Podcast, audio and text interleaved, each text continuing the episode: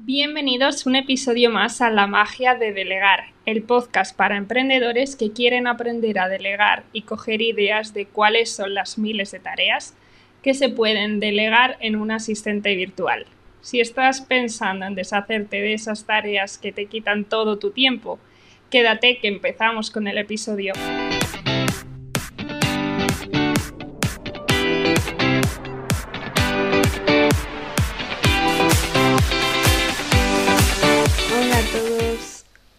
Vamos a empezar la sección que nos irá acompañando durante todo el podcast, esa sección por la que en realidad nace em, la magia de delegar, que son las lluvias de ideas de posibles tareas que puedes delegar en un asistente virtual de una temática en concreto.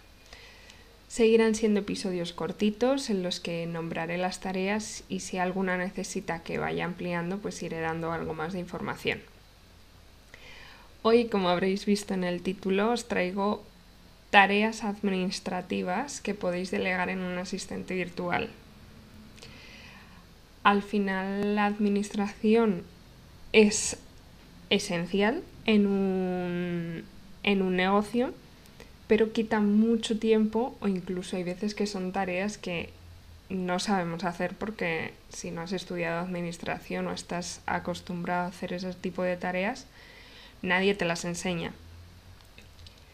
Así que hoy os traigo unas cuantas ideas para, para delegar esa administración en un asistente virtual. Y nada, recordaros también que si os habéis quedado atascados o no sabéis muy bien qué tareas delegar y necesitáis más rapidez que esperar a que salga vuestra temática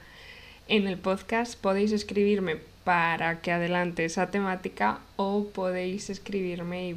tenemos una reunión para analizar vuestro negocio y ver por dónde podemos tirar. En las notas del programa os dejo todos los enlaces eh, por donde me podéis contactar, ya sea vía mail, redes sociales, y eh, os espero por allí si necesitáis ayuda. Y nada, vamos con algunas de esas tareas administrativas que se pueden delegar. Eh, he traído una lista de 18 tareas, son bastantes, pero seguro que hay muchas más. Em, que a lo mejor no se me ha, no se me ha dado, ningún cliente me lo ha pedido o, no, o, se me escapa. Nada, empezamos. Lo primero es eh, registrar gastos e ingresos en, en, alguna herramienta o base de datos para que tú lo puedas consultar, veas el cash flow de, de tu empresa, el estado, y, cómo va a ir evolucionando a lo mejor con las previsiones de ingresos y de gastos que tienes eh, tu empresa para ver si necesitas coger más clientes o menos. Otra de las tareas es hacer facturas de clientes. Esto es, eh, yo creo, la tarea más típica, pero hacer esas facturas que te quitan tanto tiempo, a lo mejor ponerte a hacerla y mandarla al cliente, pues eso se puede delegar perfectamente. A la vez, eh, puedes también, si, ofreces servicios eh, recurrentes, mensuales, también hay muchas herramientas de facturación que te permiten automatizar esa creación de facturas y pues esa configuración de facturas recurrentes también se puede delegar toda la conciliación bancaria, la conciliación de tarjetas de crédito, la gestión y la revisión de cuentas de PayPal, Stripe o cualquier otra plataforma de pago que utilices, preparación de presupuestos para, clientes, tú a lo mejor les puedes dar el ítem y, que, y el precio y la asistente virtual pues lo que hace es maquetar ese presupuesto para que se lo entregues al cliente. También la preparación de, de informes financieros para ya sea que estás tú solo en la empresa o sois varios socios, pues de cara, por ejemplo, a alguna junta de revisión de cuentas o que necesitéis eh, pues en la información de, cómo va el negocio para tomar cualquier decisión, pues eh, podéis pedirle que, os prepare ese informe em, de las finanzas de tu empresa.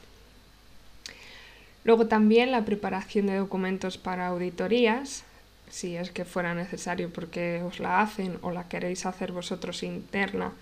tanto en vuestra empresa como si alguno de vuestros clientes está realizando una auditoría y os solicita el informe de estar al día o del estado de la cuenta a final de año, todo eso, os lo, os lo puede preparar vuestra asistente virtual. La gestión de nóminas, eh, si es que tienes empleados, y, la, y el realizar la propia transferencia para pagar esas nóminas, a lo mejor tenéis una gestoría que os prepara las nóminas, aunque si algún asistente virtual eh, ha estudiado administración o recursos humanos y demás, sería capaz incluso de preparar esas nóminas y hacer toda esa gestión. Pero eh, si tenéis una gestoría que os prepare las nóminas, puede hacer esa remesa para pagarlo y así tú te, olvidas y a lo mejor subirlas al programa de, los portales de empleados y demás. Todo eso eh, se puede delegar perfectamente en un asistente virtual.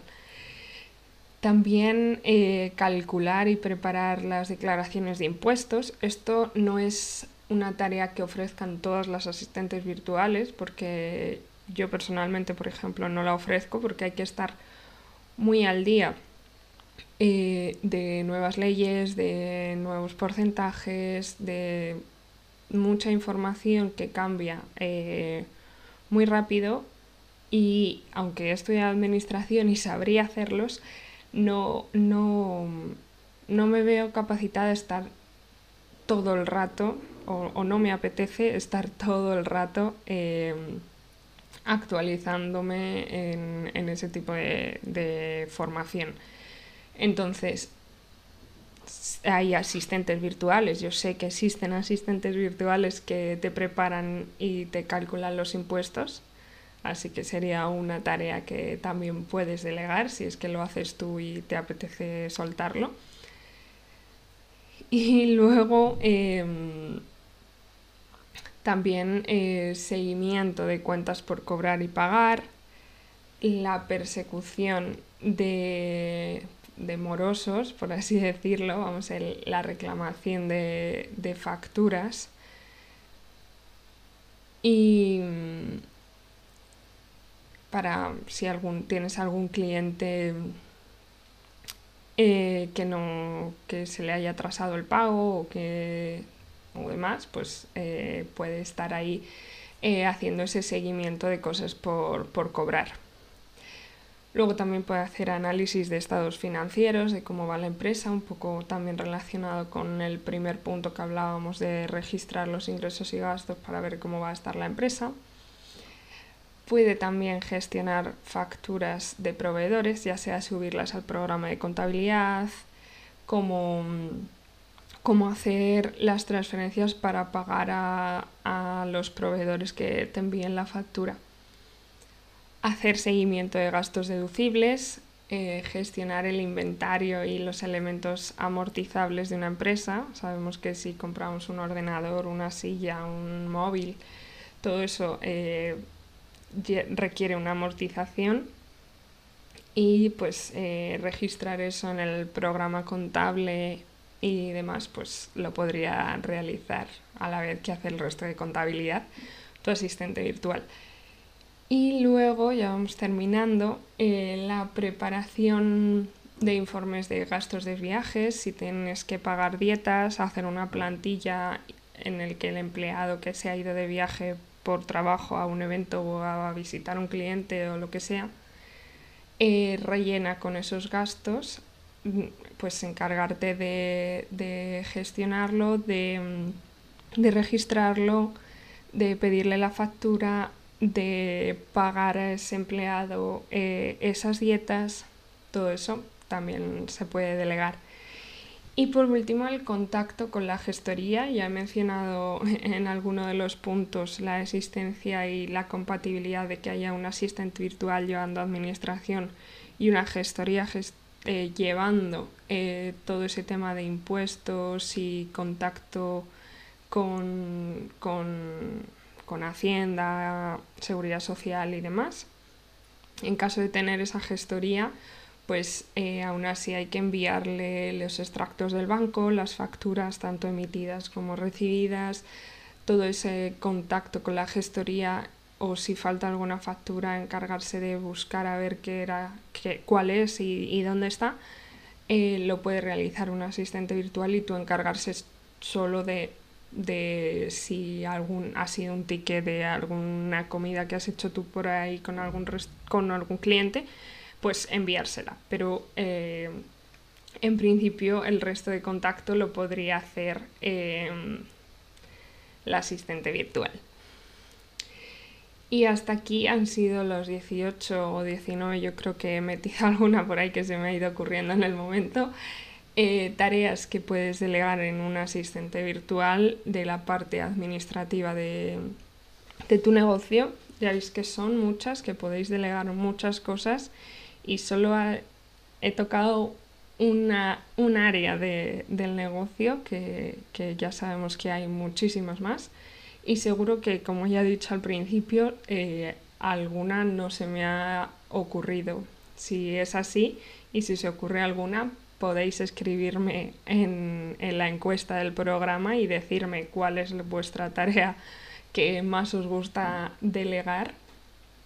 Y, y podemos hacer, si hay muchas, una segunda una segunda parte para recopilar todas esas tareas. Y nada, muchas gracias a todos por escuchar el episodio, por haber llegado hasta el final y, y no olvidéis contarme qué os ha parecido el programa. Si os ha gustado podéis valorarlo con 5 estrellas y compartirlo en las redes sociales, etiquetándome como arroba virtual para que cada vez más emprendedores puedan quitarse esas tareas que no les dejan avanzar en su proyecto. Podéis contactarme también en LinkedIn como Irene Posadas o en el mail del podcast magia.ipavirtual.es o en el resto de redes sociales, como ya he dicho, como arroba ipavirtual. Nos vemos en la próxima. Chao.